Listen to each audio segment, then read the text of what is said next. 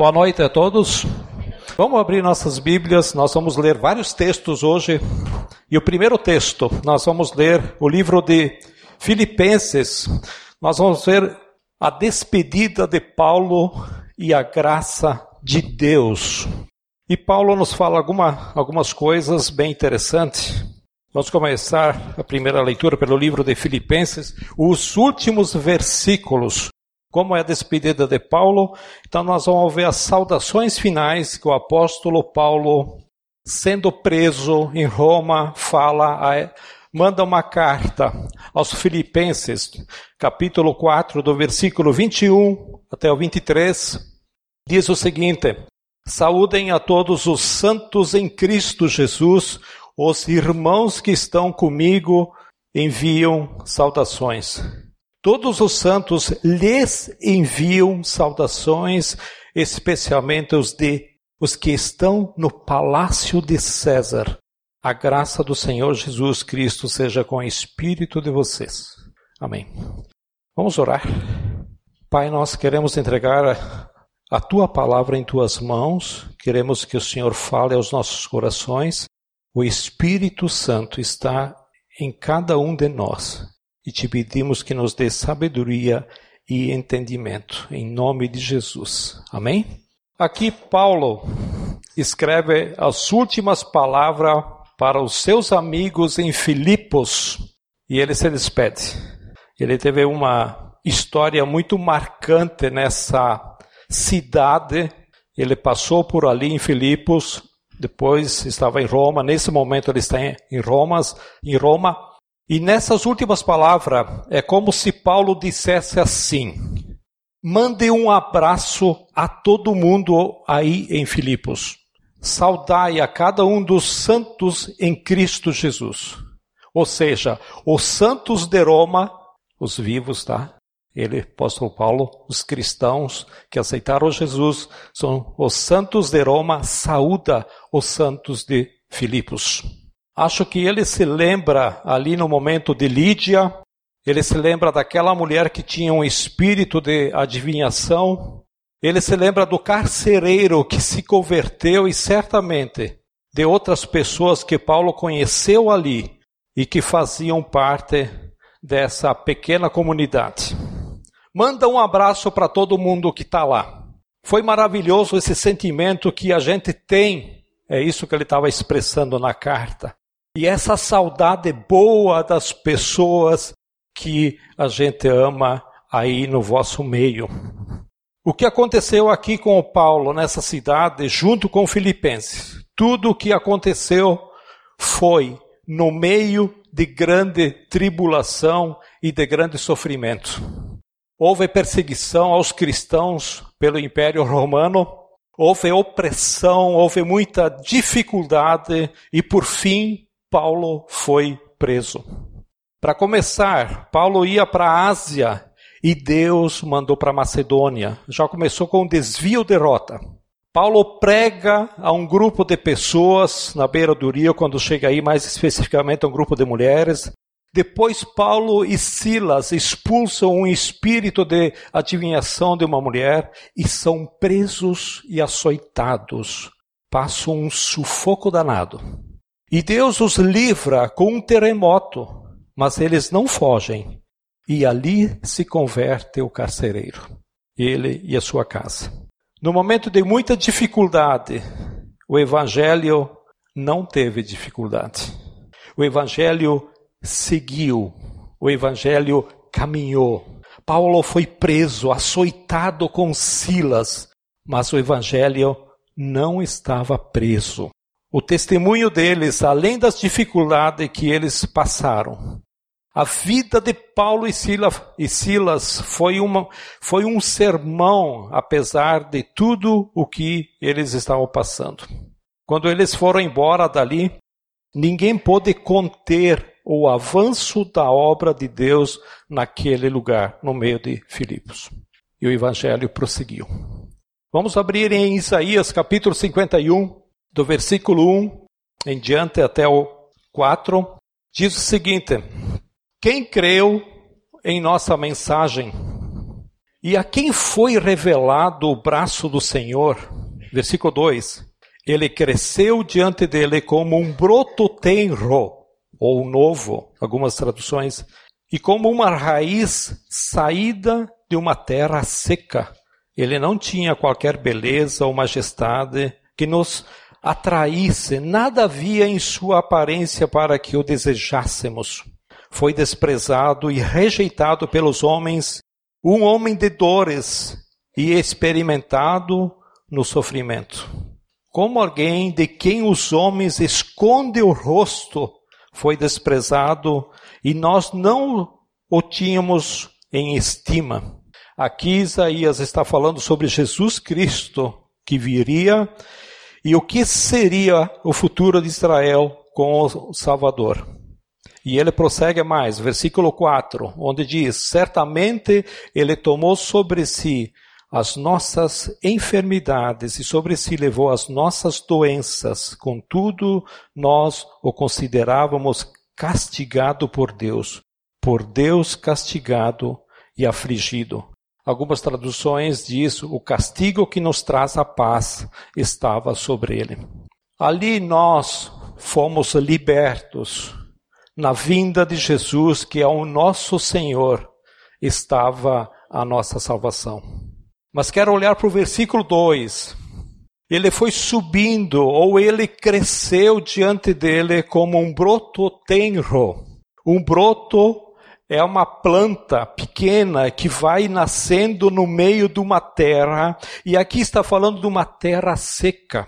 Imagina o esforço de uma planta, ou melhor, de um broto que faz para nascer, para rasgar a terra seca, dura para sair.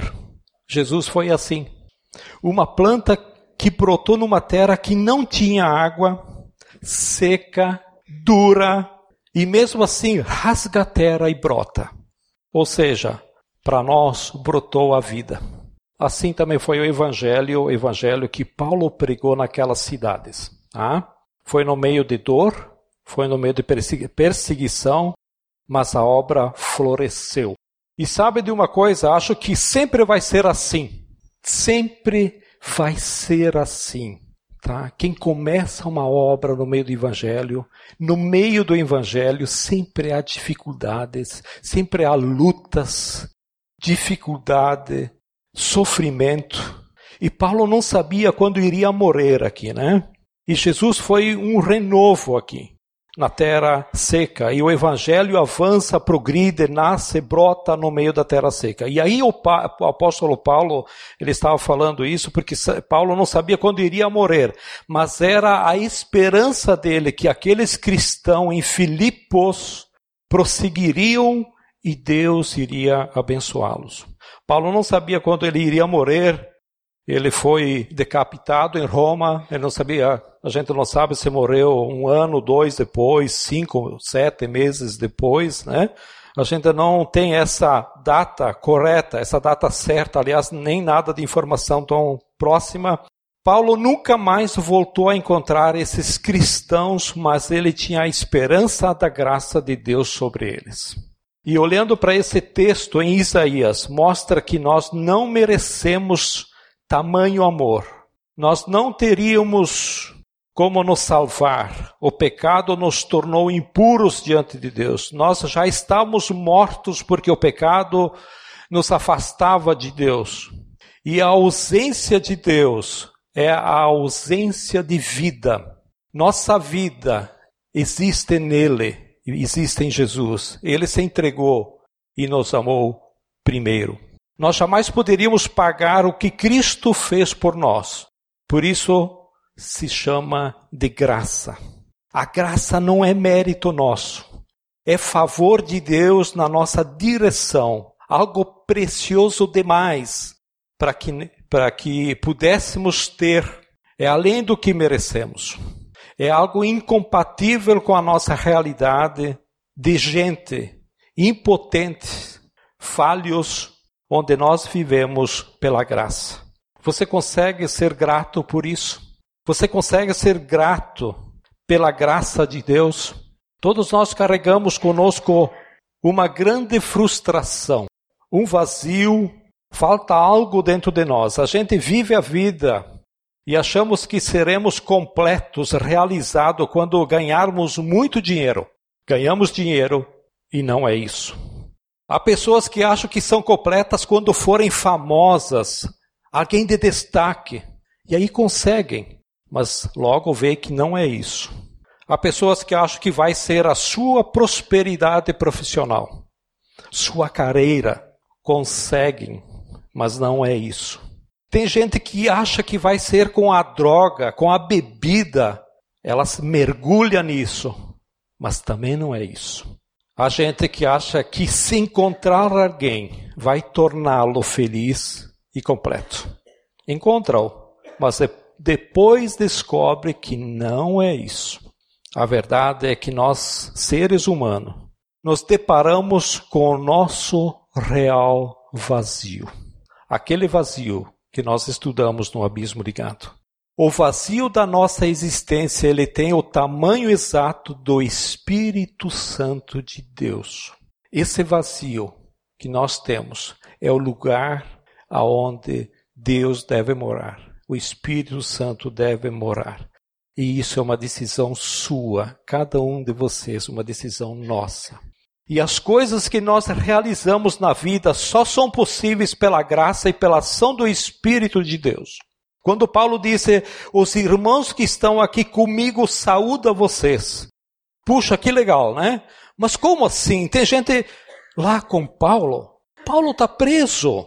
Gente se convertendo na prisão. Sim, gente aceitando e querendo Jesus mesmo na prisão.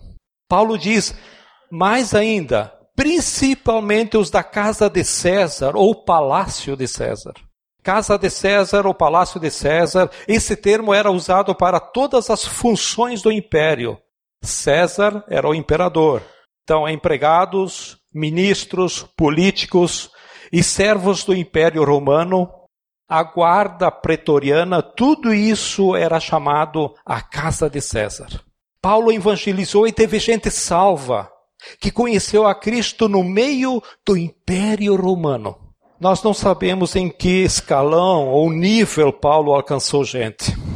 Pode ser até alguns daqueles guardas que vigiava Paulo se converteram. Pode ser. A gente não sabe. Pode ser alguém da família imperial. Nós não temos informações de quem era, mas a, na verdade, Paulo preso e oprimido, o que se sabe é que o evangelho avançava e alcançava a gente como um broto no meio de uma terra seca. Sabe que isso me faz sentir envergonhado. Envergonhado porque, ao olhar para mim mesmo e descobrir que tanto eu como você somos incapazes. Incapazes de quê? Né? Do quê? de descer do degrau do orgulho que temos e entendermos que nós somos dependentes. E mais, não temos condições de viver a vida com as nossas forças. E aí você vê Deus olhando para nossas imperfeições, nossos pecados e realizando as coisas na tua vida, na minha vida. Aí nós entendemos que aí está a graça de Deus que nos abençoa quando nós não podemos fazer nada. Então nós falamos, Senhor, quem eu acho que eu sou? O que estou pensando de mim mesmo? Senhor, nós chegamos até aqui porque a tua graça nos trouxe até aqui. Nós fizemos o que fizemos porque a graça de Deus fez, porque a graça é sempre superabundante, é maior do que podemos pedir ou pensar. A gente fica pensando, se tivéssemos mais condições seria melhor. Paulo não tinha a estrutura de igreja, ele não tinha local, que nem esse aqui, não tinha livros, não tinha grupo de louvor, não tinha abismo ligado, não tinha nem a Bíblia completa. O evangelho cresceu no meio de uma terra seca. Paulo não tinha conforto pessoal, talvez nem tranquilidade ali na prisão. Mas não foi preciso isso. Porque quem fazia o broto nascer no meio de uma terra seca não era Paulo, era a graça de Deus. Nós é que achamos que são as nossas forças, as nossas condições que temos. Paulo na prisão está dizendo o seguinte: nós não temos estrutura, não temos nada, mas tem gente aceitando a Cristo, tem gente se convertendo. A gente tem que se preocupar em ter o melhor, é claro. Né? Mas não é essas cadeiras, não são, não são essas cadeiras, não é esse local que faz a gente, faz a gente ser mais. A gente deve saber que não é disso que Deus precisa. Por exemplo, eu preciso me preparar e estudar para vir aqui trazer uma mensagem. É meu papel e é minha responsabilidade. Mas eu tenho que ter consciência que o que Deus faz na tua vida não depende do que, do que eu estudo e nem do que eu falo aqui. Depende da tua vida com Deus. Porque essa é a graça. O dia que eu pensar que isso depende de mim, eu vou ser um arrogante um orgulhoso, imaginando que a obra de Deus na tua vida passa pelas minhas mãos. E ela não passa. Eu posso ser um instrumento para expor a mensagem da palavra, mas a tua vida dedicada a Deus e o quanto o Espírito Santo molda o teu interior é uma responsabilidade tua. Deus trabalha na tua vida. E o papel de Deus na sua infinita graça para que nenhum de nós sejamos levados a pensar que tudo depende de nós. Quando acontece alguma coisa errada, nós perguntamos: o que foi que eu fiz de errado? Para isso aqui dar errado, isso não dá certo, as coisas não dão certo comigo. Ou quando fiz a coisa certa, nós batemos no peito, é que eu fiz a coisa certa. Por isso que deu certo. Né? Acontece algo errado, ah, cometi algum pecado, porque Deus está me punindo. Né? Aconteceu alguma coisa certa, eu fiz uma coisa que Deus até se espantou. Ah, ele vai derramar benção sobre benção sobre benção sobre. Né? Nós achamos que sempre as coisas estão ligadas ao que nós fazemos ou, a, ou ao que nós deixamos de fazer. Parece que temos um cartão de crédito onde mar, marcamos a pontuação do quanto a gente faz de bom ou de quanto a gente faz de ruim. E Deus fica nos punindo ou nos abençoando conforme a nossa pontuação, porque achamos que podemos ter algum mecanismo de mérito e nós esquecemos da graça. Pior, por causa disso, se nós vivemos dessa forma, nós destruímos a graça. Nós destruímos a graça. O evangelho prosperou em Roma como um broto novo e, uma, e a raiz que brotava no meio de uma terra seca. Não dependia das estruturas e condições de Paulo, porque é Deus quem faz, não somos nós. Quem dá início a qualquer movimento de Deus é o Espírito Santo. O próprio Paulo reconheceu que ele estava indo para uma cidade e Deus disse: Não, agora você vai para cá, você vai nessa cidade. Não somos nós que capacitamos o Espírito para que para ele fazer, mas é o Espírito Santo que nos capacita e nos usa para realizar as obras e os planos de Deus. Deus sempre é Senhor, e nós sempre somos instrumentos movidos pelo Espírito de Deus. Paulo, em sua prisão em Roma, viu o evangelho prosperar na casa de César e no meio dos romanos sem estrutura. E não foi Paulo, foi a graça de Deus. Gente se encontrando com Cristo sem que Paulo pudesse sair de casa, sem poder fazer visita de casa em casa, sem poder fazer uma celebração em qualquer lugar. Ele não tinha condições de sair dali para dar uma mensagem numa sinagoga, como fazia antes nas cidades judaicas. Ele não podia visitar casas, nem dirigir grupos de oração ou grupos células. O evangelho surgia e prosperava como um broto novo que nasce numa terra seca, sem estrutura e sem formosura. E nós muitas vezes ficamos tristes porque nós estamos sem condições. Esquecemos que nós não precisamos de condições, nós precisamos é da graça de Deus. Eu imagino que a situação de alguns aqui, em várias circunstâncias, não deva ser fácil. E esse princípio da graça serve na sua vida, tanto no evangelismo, tanto na saúde, tanto no trabalho, tanto na profissão, nos estudos, com seu cônjuge, com seus filhos, seja ela qual for, cada um sabe a sua situação, mas saiba de uma coisa: mesmo você dizendo está muito difícil, você sabe a sua situação, né? Olhe para a sua situação. Talvez você diga amanhã é segunda-feira, amanhã vai ser um dia difícil. A graça de Deus está sobre você. Talvez você não enxergue, mas a graça de Deus está sobre você. Se nós acharmos que a nossa vitória ou a nossa segurança está nas coisas dessa terra, nós estamos perdidos. Nós dependemos sempre da graça. Você pode ter bons e muitos recursos financeiros. Você pode ter uma gorda aposentadoria. Você pode ter um excelente plano de saúde.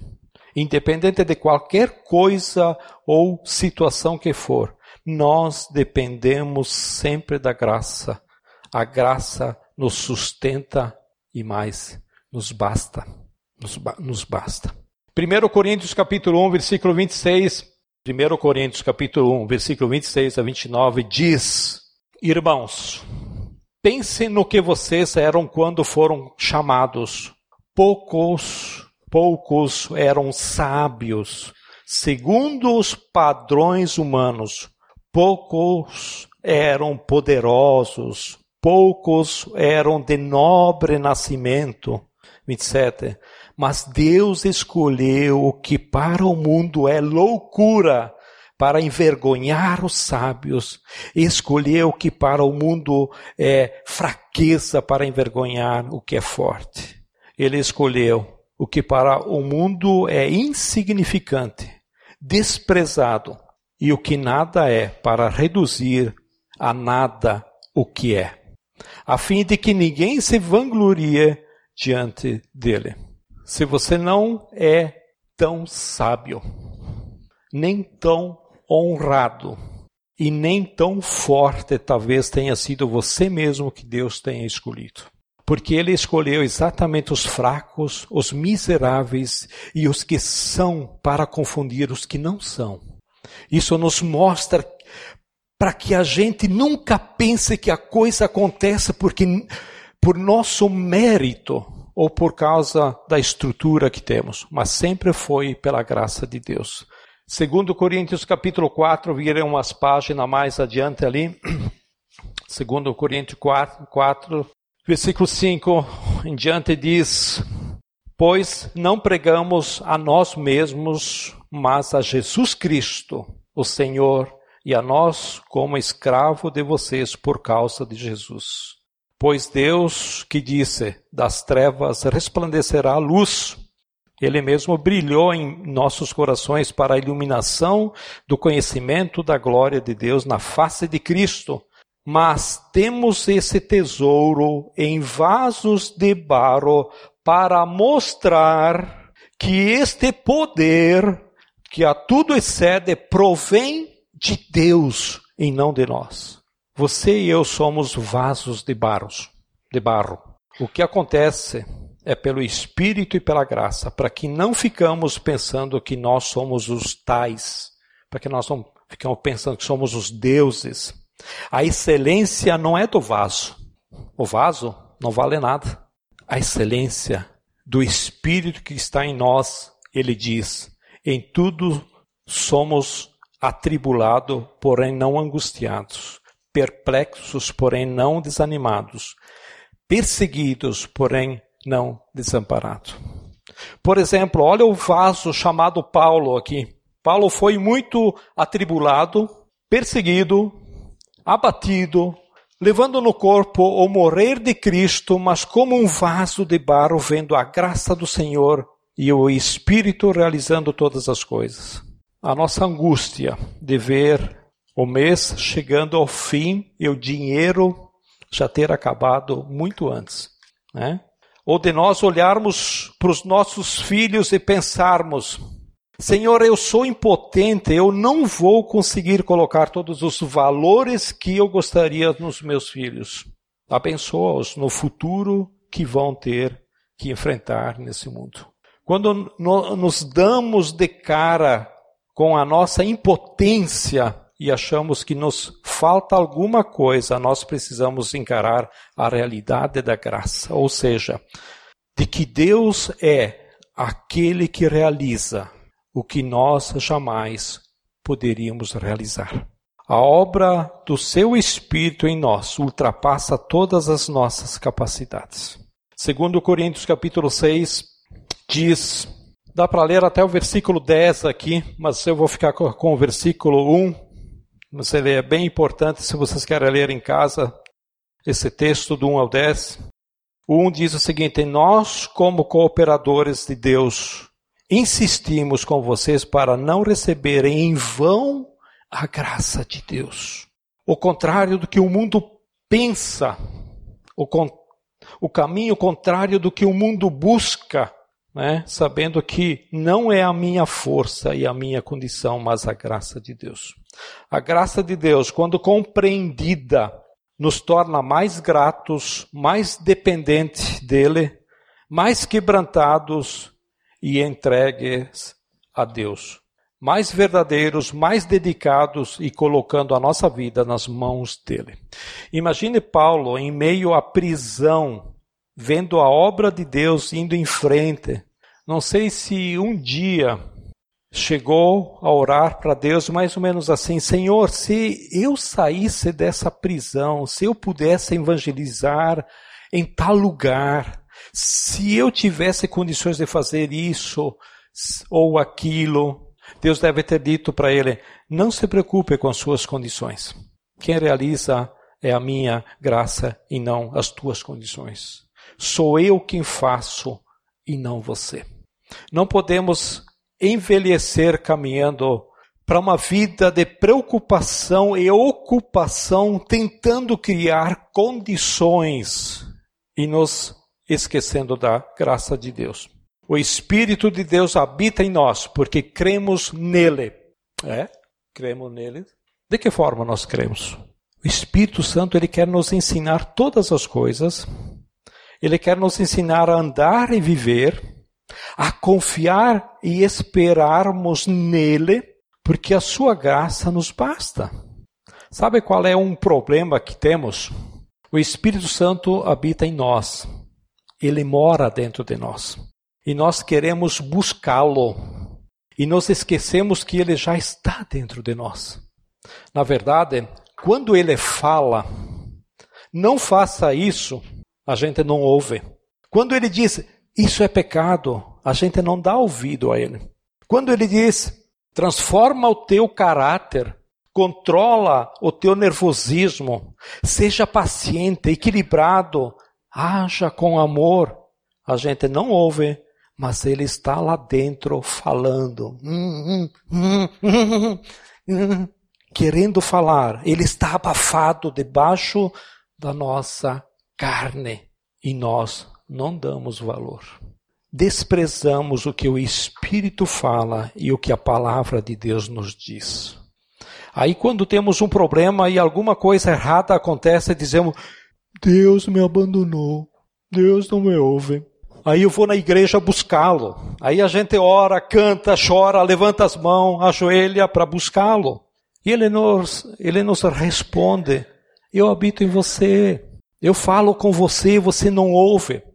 E quando não acontece o que você quer, você acha que eu estou longe e quer que busque e, e quer se você me buscar para trazer perto de você, mas eu sempre estive perto. O Espírito Santo ele diz: Eu sempre estive perto.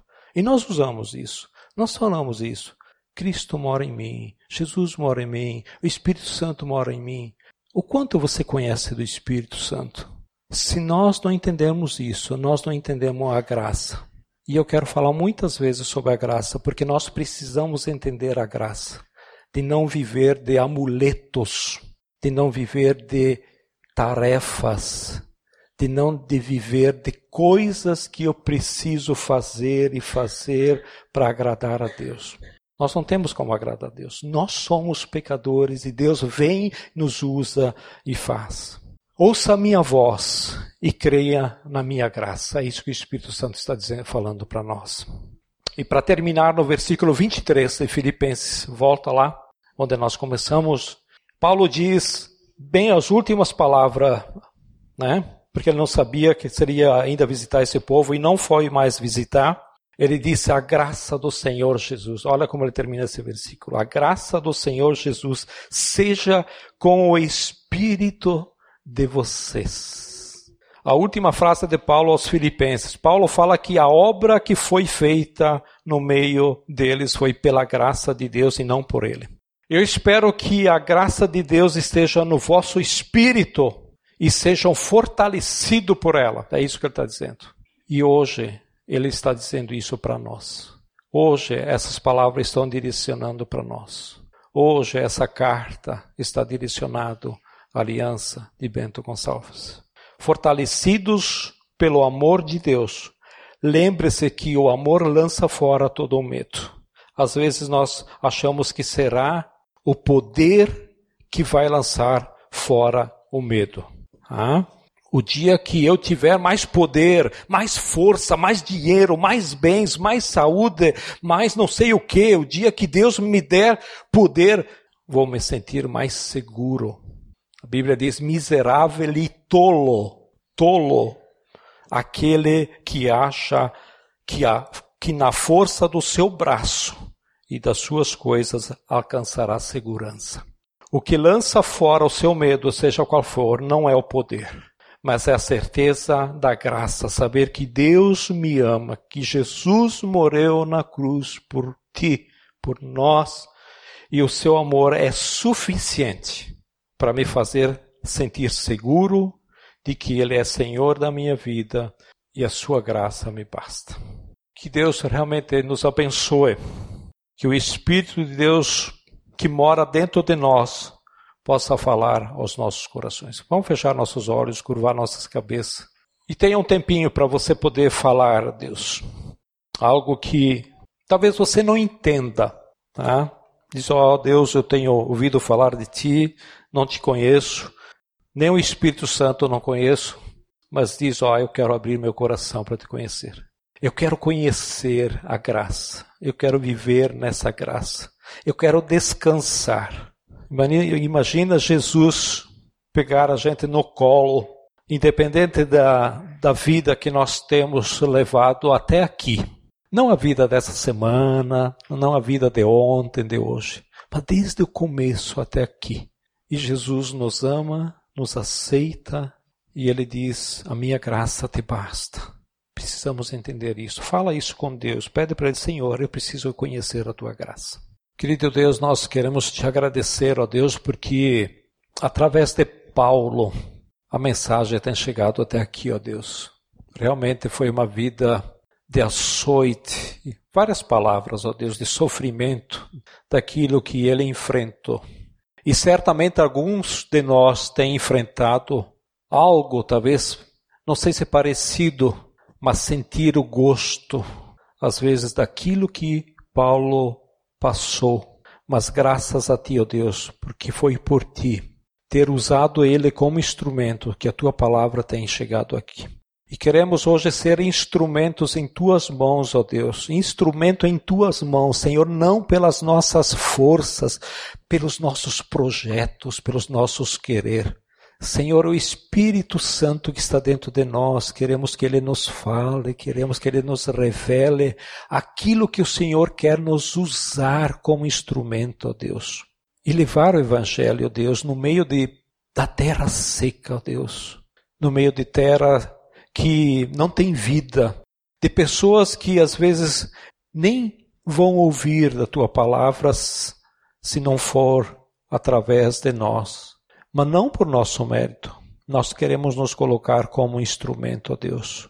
Senhor, olhe para os corações que estão aqui, ó Deus. Aqueles corações que estão com essa disposição de orar, de colocar a Ti o seu coração, ó Deus, em prol do Teu reino. Senhor, esteja abençoando, esteja falando com cada um, esteja orientando, conduzindo, Senhor, quem tem esse coração disposto, ó Deus. E quem ainda não percebeu isso, fala através do Teu Espírito Santo, Deus opera na vida de cada um. Não simplesmente abençoar de ter coisas materiais, coisas saúde, da saúde, ligada com saúde, ligada com nossa família, nossos negócios, mas ligadas com o teu reino, Senhor. Ligado com aquilo que nós não perdemos, aquilo que vai ficar guardado como herança nos céus, ó oh Pai. Por isso fala conosco, Senhor. Nesse sentido, eu quero estar te pedindo que nos abençoe. E abençoe também aquilo que está no coração de cada um, dentro das suas necessidades, daquilo que alguém aqui possa dizer: Senhor, está difícil na minha vida em tal área, Pai. Olhe para essa pessoa, olhe para essa área, olhe para essa dificuldade. Esse falar está difícil. Talvez essa pessoa está chorando, está clamando, Senhor, em nome de Jesus, eu quero que o Espírito Santo Fale a ela, toque a ela. Leve essa graça ao Pai de poder se sentir conduzida, protegida por Ti, ó Deus, e saber que o Senhor vai abençoá-la, independente de qualquer circunstância. Nós pedimos isso e te agradecemos em nome de Jesus. Amém?